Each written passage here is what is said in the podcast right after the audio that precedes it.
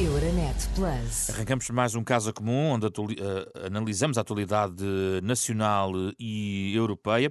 Esta semana, além do José Luís Carneiro, que saúde, uh, residente neste espaço também, o eurodeputado do PSD José Manuel Fernandes, ambos entram neste programa via remota. Boa tarde a ambos, obrigado pela vossa disponibilidade. Começo por si, José Manuel Fernandes, agradecendo de novo a sua, o seu tempo para estar neste espaço.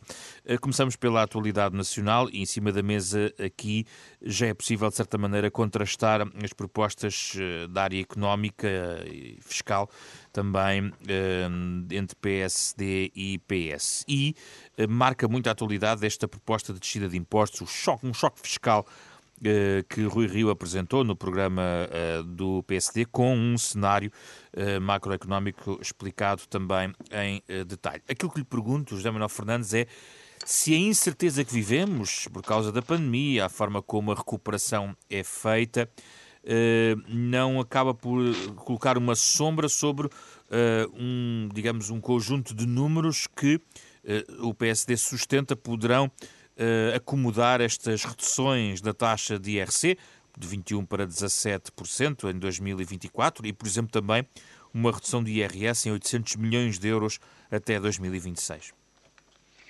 Muito boa tarde. Queria agradecer o convite, cumprimentá-lo, cumprimentar todos os ouvintes e também o meu interlocutor, uh, aquele com quem vou debater neste programa, o José Luís Carneiro. O PSD apresenta a estratégia certa, a estratégia Portugal precisa. É uma estratégia que privilegia o crescimento económico, que não tem medo das palavras competitividade e produtividade, que aposta numa economia forte. E só com uma economia forte é que podemos ter um, social, um Estado social forte, é que podemos reduzir as desigualdades. É que podemos também nunca esquecer a coesão territorial, económica e social. Primeiro é preciso criar riqueza. E depois é que devemos fazer a distribuição. Primeiro produzimos e depois consumimos. E depois também gostamos da economia privada. Eu falei em competitividade e produtividade, não temos medo destas palavras. E também privilegiamos as pequenas e médias empresas e depois, sobretudo, aquelas que estão, por exemplo, no interior.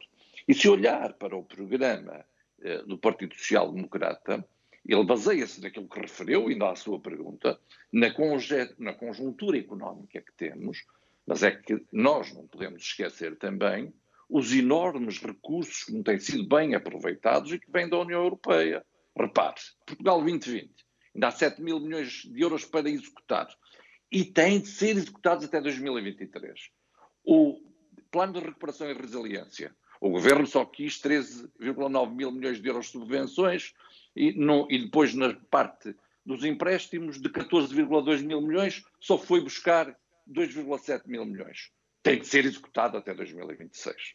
E depois ainda tem o Portugal 2030, onde se deve adicionar o FEADER, cerca de 30 mil milhões de euros que têm que ser executados até 2029 não faltam recursos financeiros que devem ajudar a contrariar aquilo que for negativo. Agora, estes recursos têm que ser bem usados e não devem ser nem centralizados, nem exclusivamente usados para o Estado. E a prova eh, de que tem sido, e há esta visão centralista e também uma visão eh, muito estatizante, é o facto, por exemplo, do Plano de Recuperação e Resiliência ser, sobretudo, eh, para o Estado, e também, em Portugal, não falarmos do Banco de Fomento, que devia ajudar, por exemplo, à capitalização das empresas, algo que também está no programa do PSD, eh, e é necessário revitalizar, eh, ou melhor, eh, fazer renascer, é reconstruir este Banco de Fomento. Nós, em vez de recuperar a economia, temos que ter a ambição de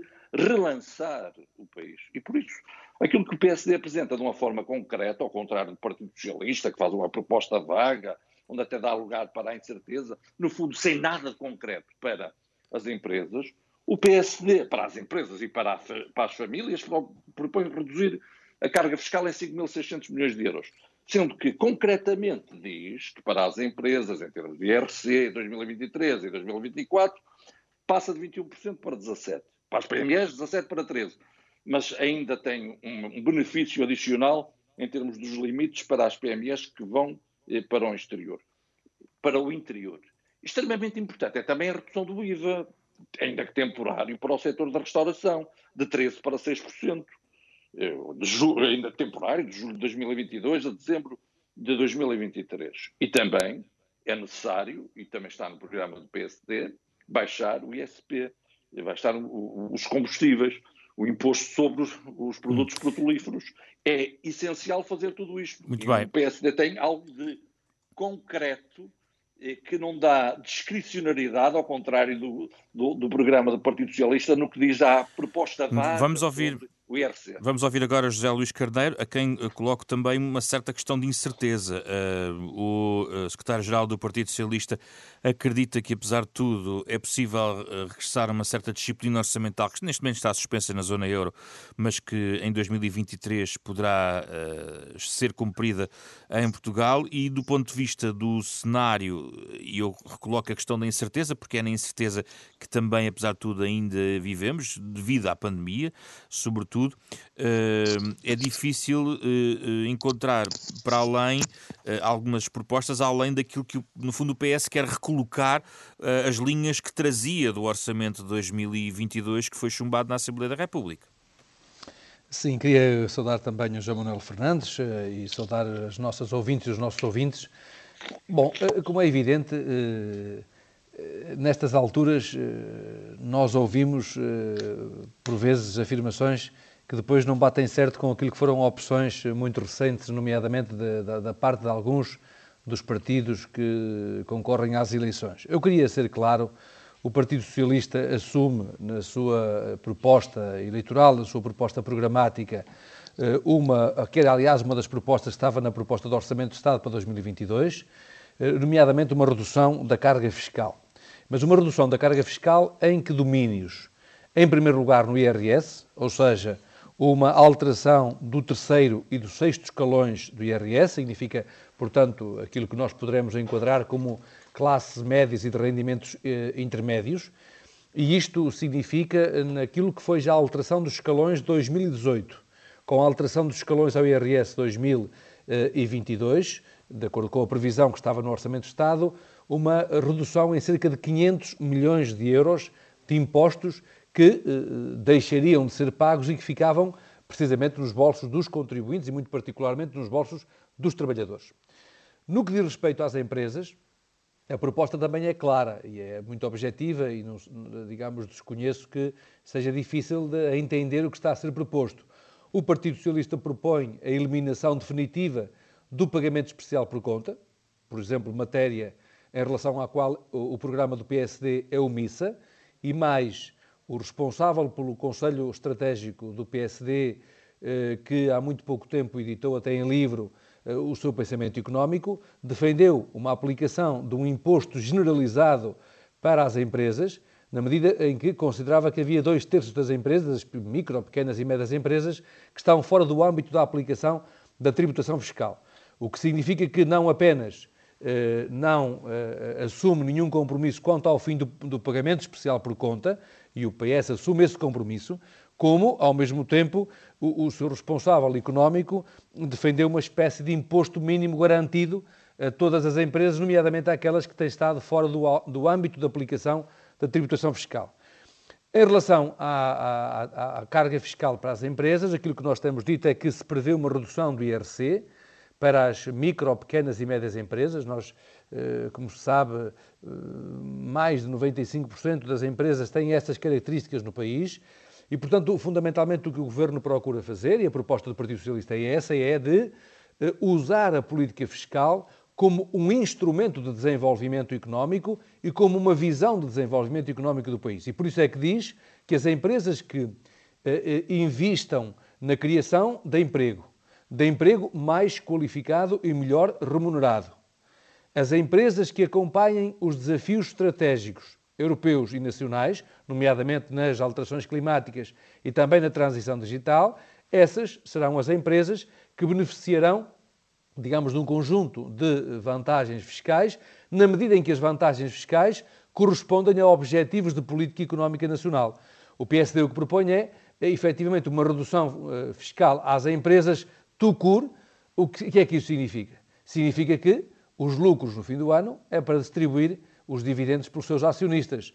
Fundamentalmente, o que nós falamos é de redução fiscal para garantirmos vantagens no rendimento dos trabalhadores e, por essa via, também contribuirmos para o estímulo à atividade económica. Eu diria que são matérias que são claras. No plano da competitividade, que o José Manuel Fernandes aqui referiu, eh, bem, eu lembro que Portugal, eh, e o José Manuel Fernandes, eh, julgo que não terá dados que consigam desmentir aquilo que eu vou afirmar, nós em 2017, 18 e 19, até à pandemia, Portugal cresceu mais que a média dos países da União Europeia.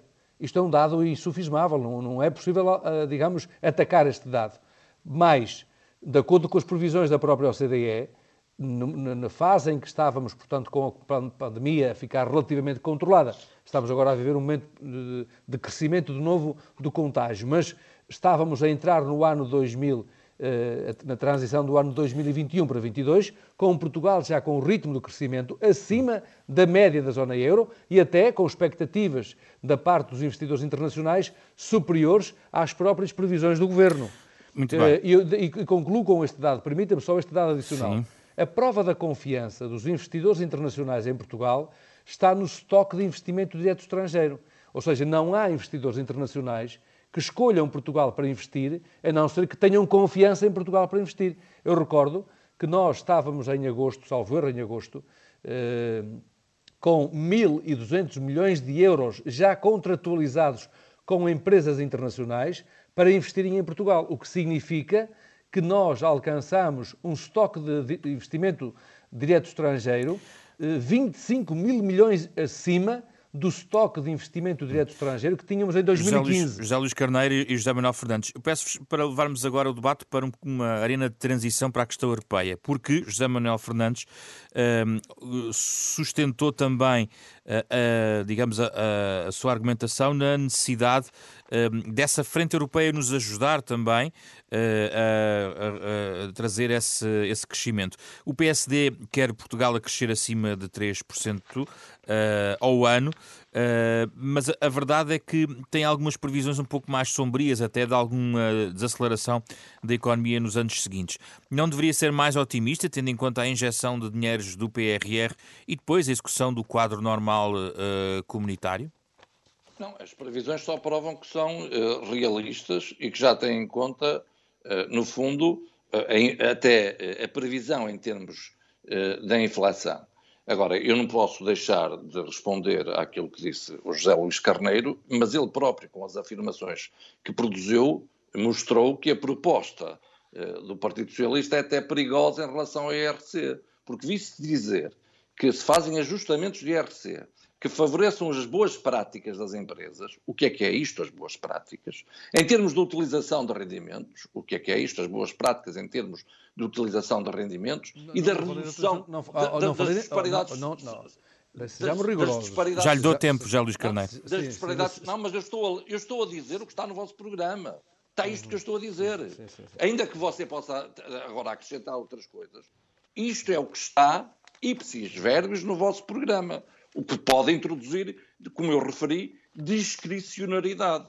No IRS, é, no IRS também não tenho nenhuma ambição. Querem, eh, no fundo, com os desdobramentos, reduzir em 150 milhões. O programa do PSD fala numa redução de 800 eh, milhões, 400 em 2025 e 400 em 2026. Mas com um objetivo, que é o da competitividade, o da produtividade, o de não se ter medo de apostar na iniciativa privada e mesmo nas afirmações de José Luís Carneiro, verifica-se que parece que as empresas portuguesas têm todas acionistas, que depois vão distribuir os lucros. Esquece que a maior parte das empresas são pequenas e médias empresas e microempresas e que devem ser acarinhadas. Ninguém não falam, por exemplo, num instrumento para a capitalização das PMEs, que é fácil de fazer e que não, não, não, não existe em termos da proposta do Partido Socialista. Esta segunda ronda, pergunta...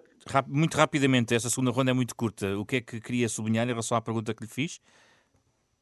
José, Manuel Fernandes? Eu quero sublinhar, em relação à pergunta eh, que me faz, Sim. é que a proposta apresentada pelo PSD tem em conta já as vicissitudes, se puder, tem, há condições para crescer eh, eh, mais do que os 3% se não se agarrarem nos mais de 23 milhões de euros que nós temos disponíveis da União Europeia por dia, se não agarrarmos neles e não, não pensarmos só em colocá-los no Estado. Se o colocarmos se os colocarmos na economia, nós conseguimos competitividade, produtividade e coesão territorial, económica e social. Hum. Porque o que nós estamos a ver é o aumento das desigualdades em Portugal. Já percebi o seu argumento, José Manuel Fernandes. Eh, vamos agora ouvir José Luís Carneiro. Temos aqui dois minutos só para fechar este tema e ainda gostaria de perceber, embora tendo o direito, obviamente, a replicar aquilo que quiser, eh, eh, há aqui uma. O José Manuel Fernandes fala aqui, por exemplo, da falta de execução de fundos europeus, a necessidade de executar verdadeiramente os fundos a benefício de, destas metas. Eu gostava de ouvir sobre isso também. Bom, duas coisas. Em primeiro lugar, eh, foram feitas afirmações aqui que não são rigorosas. Eh, eh, o José Manuel Fernandes sabe, porque sei que é uma pessoa muito bem informada, que no plano de recuperação e de resiliência apresentado por Portugal à União Europeia, Portugal tem destinado às empresas cerca de 30% desse plano de recuperação e de resiliência, num valor que é superior à Espanha e superior à França. E, portanto, não se pode Porque afirmar é que, compara... que o... Não, não, não, não vamos pode, poder não agora dialogar. É não José Luís Carneiro, pode-se perseguir. Não, não, se, não, se, não se pode afirmar que eh, seja o contrário. Eh, por outro lado, como o José Manuel Fernandes também sabe, eh, uma parte significativa das compras do Estado são compras que beneficiam as empresas. Por exemplo, todos os investimentos na ferrovia, investimentos na rodovia, todos os investimentos no fornecimento, e nomeadamente na transição digital da administração pública, como também sabe João Fernando, sejam as compras feitas pelas autarquias, sejam elas feitas pelos, pelos, pelos organismos desconcentrados do Estado ou pela administração central, são empresas locais, regionais, que muitas das vezes fornecem esses mesmos recursos ao próprio Estado. Ou seja, as compras públicas constituem um mercado eh, que não deve ser despiciendo na consideração, nas considerações que foram feitas sobre uh, as oportunidades das empresas. Por outro lado, para fechar, quando, por outro lado e para fechar, é evidente que a política fiscal uh, sempre foi um instrumento de política económica, como aliás ocorre na própria União Europeia, ou seja, a União Europeia hoje disponibiliza recursos europeus, mas dando-lhe uma direção, uma direção que tem que ver com o modelo de desenvolvimento europeu. Pois, precisamente, o que falta na proposta política do PSD, aliás, tem faltado ao longo de todo este tempo, por isso é que não tem apresentado uma alternativa, é, eh, digamos, articular os instrumentos de política económica com uma visão de desenvolvimento do país. Eh, e por isso mesmo é que não se compreende qual é a orientação que o PSD está a dar à, à sua política fiscal. Aquela que o Partido Socialista está a querer dar é conhecida. Nós queremos alinhar os incentivos fiscais com uma política que prepara o país para o futuro, para a transição digital, para fazer face aos desafios das alterações climáticas, que são desafios que não são do Estado, são desafios que são dos cidadãos, que são das empresas, que são das autarquias, que são da administração central, ou seja, eh, são da sociedade como um todo. Nós não podemos garantir a transição eh, nomeadamente nos transportes e na mobilidade, nos grandes centros urbanos, nomeadamente transitar para veículos menos poluentes e que garantam não apenas melhores condições de saúde pública, mas também eh, maior sustentabilidade nos recursos energéticos, se não formos eh, capazes, de, pela via da política fiscal, incentivarmos José Luís Carneiro, como, muito aliás, bem, fica o seu argumento. O, o, como bem sabe José Manuel Fernandes e José Luís Carneiro. Já aqui, de certa maneira, introduzimos um lado europeu esta, nesta discussão, que eu quero aprofundar agora estritamente na questão europeia. É uma semana muito marcada, José Manuel Fernandes, pela morte do Presidente do Parlamento Europeu.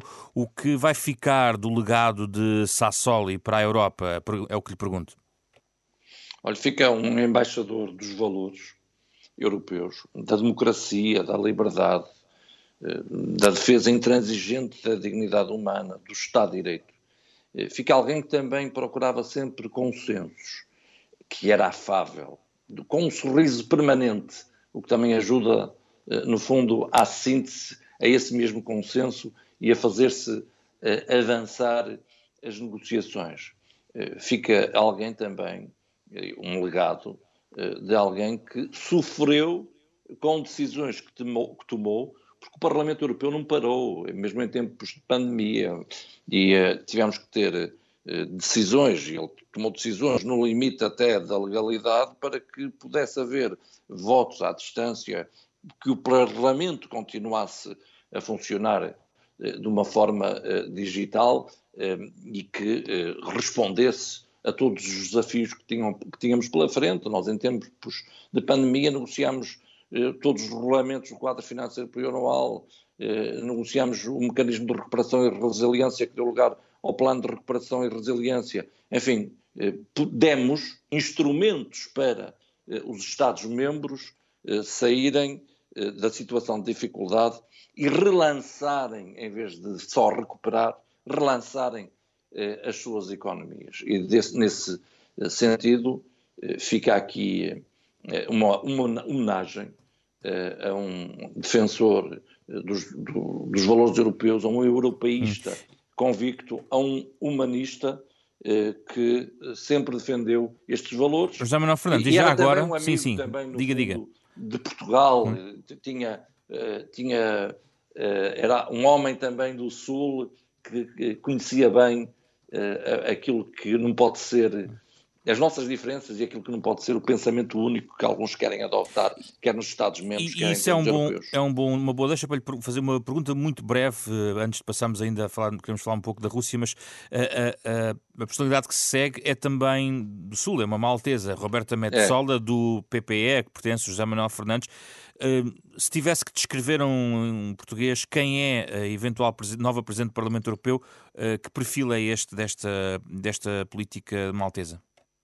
É uma política relativamente jovem, com eh, força, aberta também eh, a consensos, moderada, europeísta também ela eh, convicta, e portanto teremos uma mulher a presidente do, do Parlamento Europeu que será competente e que também prosseguirá e até em alguns pontos reforçará o legado de David Sassoli. José Luís Carneiro, a sua nota sobre David Sassoli?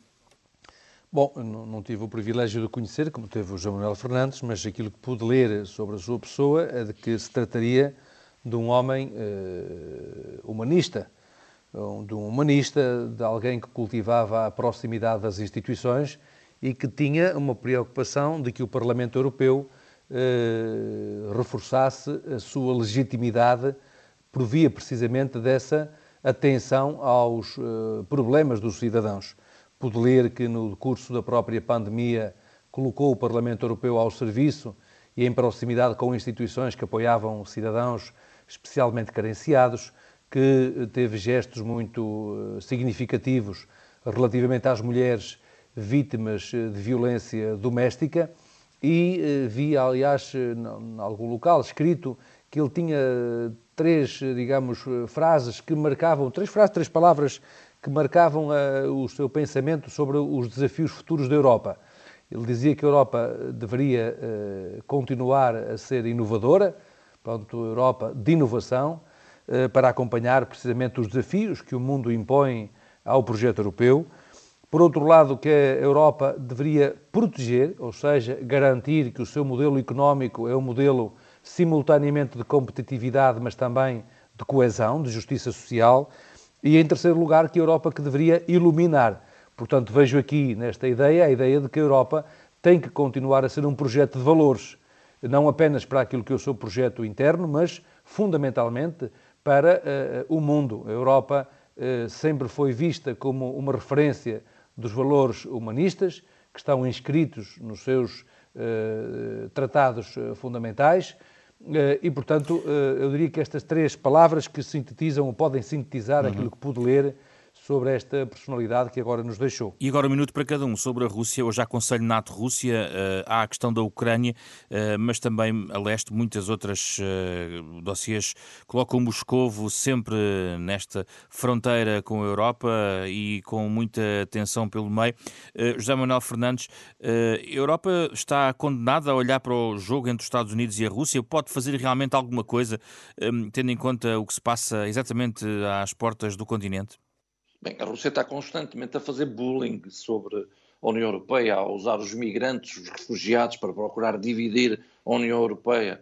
Eh, a Rússia usa também a, a, a sua força militar e, e, e eh, nuclear, às vezes esquecemos que a, sua, a economia da Rússia é equivalente à de Espanha, eh, para nos perturbar, para impor, no fundo, também a sua ambição de uma nova União Soviética. Uma Rússia que também usa a questão energética, uma vez que somos excessivamente dependentes do gás da Rússia eh, numa série de Estados-membros. Portanto, nós, por um lado, devemos reduzir a nossa eh, dependência energética, por outro lado, é isto, vou na linha de Macron e daquilo que está a ser feito, no sentido de termos uma, aquilo que designam por bússola estratégica para reforçarmos a nossa capacidade de defesa, a nossa gestão de crises, para termos uma força de intervenção eh, rápida, para termos uma defesa, eh, no fundo, eh, comum, o que não implica uma, eh, uma armada comum, não é nada disso eh, do, que estamos a falar, eh, mas o facto, eh, por vezes, termos também Estados-membros que, dentro de, de, do Conselho, são aliados da Rússia e estas, estas decisões têm que ser tomadas por unanimidade, tal nos dificulta. Muito mas bem. a necessidade de termos uma autonomia estratégica que reforça a nossa soberania europeia é essencial. Vamos ouvir agora José Luís Carneiro sobre este tema para fechar o programa. José Luís Carneiro. Sim, a nota da autonomia uh, estratégica é a nota que deve ser sublinhada, ou seja, a Europa, a Europa, a Rússia também é a Europa, uma parte da Europa, outra parte mais eslava, mas a União Europeia, enquanto projeto político de paz, de segurança, de liberdades, é um projeto que tem que continuar a ser salvaguardado e pode sê-lo na medida em que também uh, reforça a sua autonomia estratégica, quer no setor da defesa, quer no setor do agroalimentar, quer também no setor da energia. Uh, daí que uh, seja muito relevante que a Europa queira assumir-se como uma referência para a vida internacional. Contudo, há temas que já aqui temos discutido noutros momentos, nomeadamente o tema da Ucrânia, assim como o tema do Cazaquistão, são temas que têm vindo a ser, digamos, utilizados por parte, digamos, de, de, de uma estratégia de podemos considerar de desestabilização do projeto europeu, que tem de outras dimensões, nomeadamente a, a, dimensão da desinformação e das campanhas de desinformação que minam a credibilidade e a confiança dos cidadãos nas instituições. São matérias que têm vindo a ser observadas e acompanhadas por parte dos aliados no quadro da Aliança Atlântica. E que temos comentado e, aqui. E no, e no quadro do diálogo destes também com uh, os aliados europeus e é um trabalho que tem que continuar a ser feito com um grande sentido de responsabilidade e com sentido de realpolitik, hum. uh, porque uh, nestas matérias temos que, fechar. temos que ter uma abordagem realista das relações internacionais. José Luís Carneiro e José Manuel Fernandes, obrigado. Foi o caso comum desta semana. Euronet Plus. Milano. Zagreb. Bruxelas. Sofia. Riga. Euronet Plus, a rede europeia de rádios para compreender melhor a Europa.